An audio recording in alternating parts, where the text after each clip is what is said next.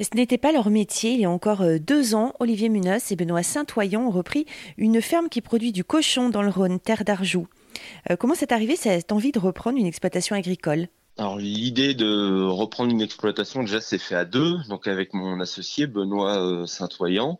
Donc on s'est rencontrés il y a un petit peu plus de 20 ans maintenant en école d'ingénieur agro à Paris où on a été formé euh, à surtout on va dire, faire du bureau, pas vraiment de l'agronomie de, de, terrain.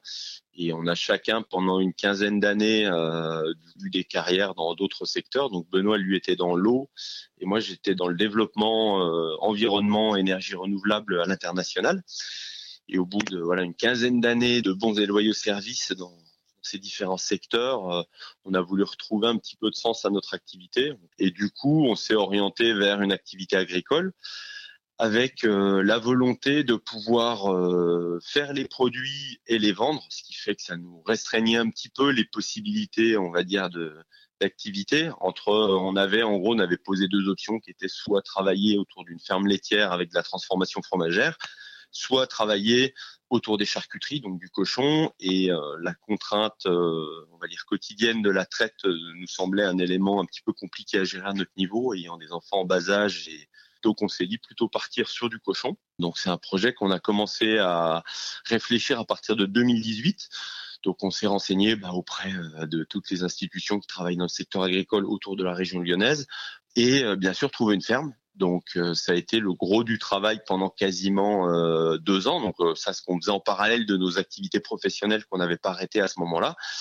Et ensuite, à partir de, on va dire mi-2019, on a trouvé cette exploitation qui correspondait à peu près à nos besoins. En tout cas, après en avoir vu plusieurs, on s'est dit que celle-là, c'est celle qui cochait le plus de cases.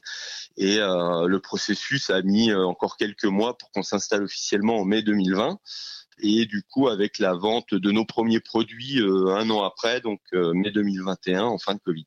En milieu de fin de Covid, on va dire. Quand on vous entend, on se dit, il faut quand même euh, une grosse motivation. Faut, faut, être, voilà, avoir envie vraiment de faire autre chose. Enfin, c'était une évidence. Être passionné et avoir envie de faire autre chose, oui. Après, euh, c'est un processus euh, qui est assez euh, long et qui permet. L'avantage en fait de la longueur et de la difficulté de ce processus, c'est qu'on teste entre guillemets sa résistance. C'est un peu comme un effort physique un petit peu long. On voit si on peut le faire ou si on peut pas le faire, parce qu'après, une fois qu'on est installé, la réalité de l'activité agricole est que c'est quand même une activité qui est dure. Enfin, en tout cas, du port en plein air, c'est une activité qui est physiquement un peu dure, qui est plutôt contraignante. Donc ça nous permettait de nous mettre progressivement dans le bain et de passer du monde professionnel dans lequel on évoluait euh, avec euh, des horaires plutôt définis, des conditions de travail dans des bureaux et autres qui étaient des voilà des conditions qui étaient plutôt confortables à du travail avec du vivant en extérieur, donc avec des avantages et des inconvénients. C'était une envie de, longue date. Vous aviez grandi l'un et l'autre à la campagne ou pas forcément? Ah, non, on n'est pas du tout du milieu agricole. Tous les deux, on est citadins de formation, je dirais. Moi, plus un peu plus rural que Benoît. Moi, je viens du Jura, donc euh, un environnement un peu plus champêtre que lui qui vient de Maison Lafitte. Mais euh, globalement, euh, on n'a aucune attache agricole, peut-être au niveau des grands-parents ou arrière-grands-parents, et on n'a pas du tout d'attache agricole sur notre zone d'installation. Donc euh, ça a été à la fois euh, une contrainte quand on cherchait une ferme, mais ça a aussi été une, euh, force, un moment, une fois encore pour nous tester, ce qui nous a permis un moment de nous dire bon, ok, on se lance un peu dans le vide et on va voir petit à petit si ça nous plaît. Et on a toujours la possibilité à un moment de faire marche arrière. On s'est toujours donné cette possibilité-là. Quand vous dites que ça a été une contrainte, c'est que souvent ça se transmet par la famille? Historiquement, oui, c'est souvent, enfin, voilà, ce qu'on dit, c'est qu'il y, a un des enfants de la famille euh, qui va reprendre la ferme. Après, euh, le fait de ne pas être géographiquement de la zone, étant euh, agricole ou non, fait qu'on n'a pas forcément les réseaux pour savoir les fermes qui se vendent ou qui vont se vendre. Et globalement, cette absence de réseau fait que ben on se retrouve à avoir les fermes qui n'ont pas trouvé entre guillemets preneurs localement via les réseaux ce qui fait que ça nous a pris aussi beaucoup de temps de comprendre via les structures dont c'est le métier d'identifier les fermes et de pouvoir les céder, de trouver les acquéreurs, de pouvoir arriver sur une opportunité qui serait pas trop tardive, quoi.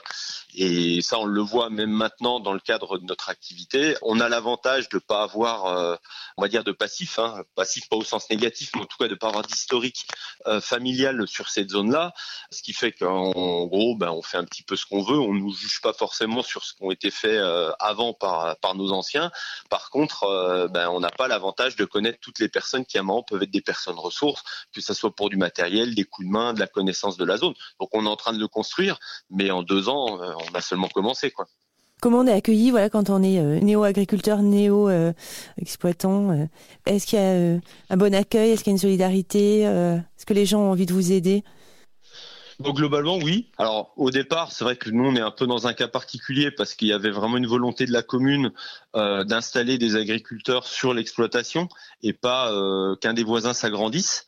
Voilà, de par la volonté à un moment de maintenir aussi une activité sur la commune, euh, on a plutôt un accueil favorable. Après, on n'est pas forcément beaucoup d'agriculteurs en bio, on est encore moins d'agriculteurs en port et encore beaucoup moins d'agriculteurs en port plein air. Donc on n'a pas les mêmes modèles. Donc après, on va pas utiliser le même matériel, euh, on va pas euh, avoir les mêmes réseaux euh, de, on va dire, distribution et d'approvisionnement, ce qui fait que on n'a pas tant d'interaction que ça en direct avec avec nos voisins. On en a plus avec les gens qui font à peu près la même chose que nous dans le département. Mais bon, après, ça n'empêche pas que quand on a besoin d'un coup de main, on nous le donne. Quand on a, on pose une question sur qu'est-ce qui s'est passé sur ce terrain il y a quelques années, on nous l'explique. Globalement, on est on est plutôt satisfait de l'environnement. Ouais. Et on apprend, euh, j'imagine, encore euh, au fur et à mesure Oui, on fait que ça. Oui, euh, enfin, c'est quand même des métiers qui sont majoritairement empiriques, c'est-à-dire qu'après, on peut avoir les bases théoriques sur je sais pas, de l'alimentation euh, des cochons, sur euh, comment de, doit théoriquement euh, pousser du blé.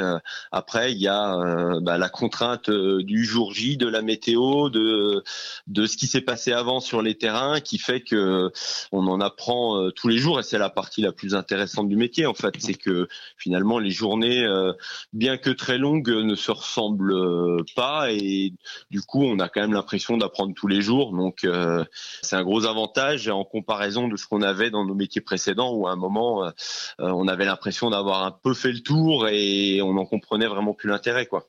Et ça va, c'est pas trop dur, on s'attache pas trop quand on les élève comme ça. On, essaie de, de pas de, dissocier à un moment euh, l'animal de ce qui va devenir. Après, euh, c'est sûr qu'on a on a une relation plus particulière avec euh, avec les mères, donc avec les truies qui restent déjà beaucoup plus longtemps sur l'élevage. La plupart, on les a eues il y a deux ans, elles sont encore là. Ça fait partie des, des règles de l'élevage et ce qu'on essaie de faire, en tout cas nous, c'est qu'au moins sur leur durée d'existence sur l'élevage, qu'il y ait des conditions d'élevage et de, de bien-être au niveau des animaux qui soit le, le, plus favorable possible en comparaison de ce qu'on peut trouver dans des modèles type industriel euh, et porcherie entre quatre murs. Quoi. Olivier Munoz, associé dirigeant de Terre d'Arjoux, ferme qui produit du cochon euh, sur 24 euh, hectares et puis bientôt du vin. Pour aller plus loin, rendez-vous sur terredarjoux.fr et sur rzn.fr.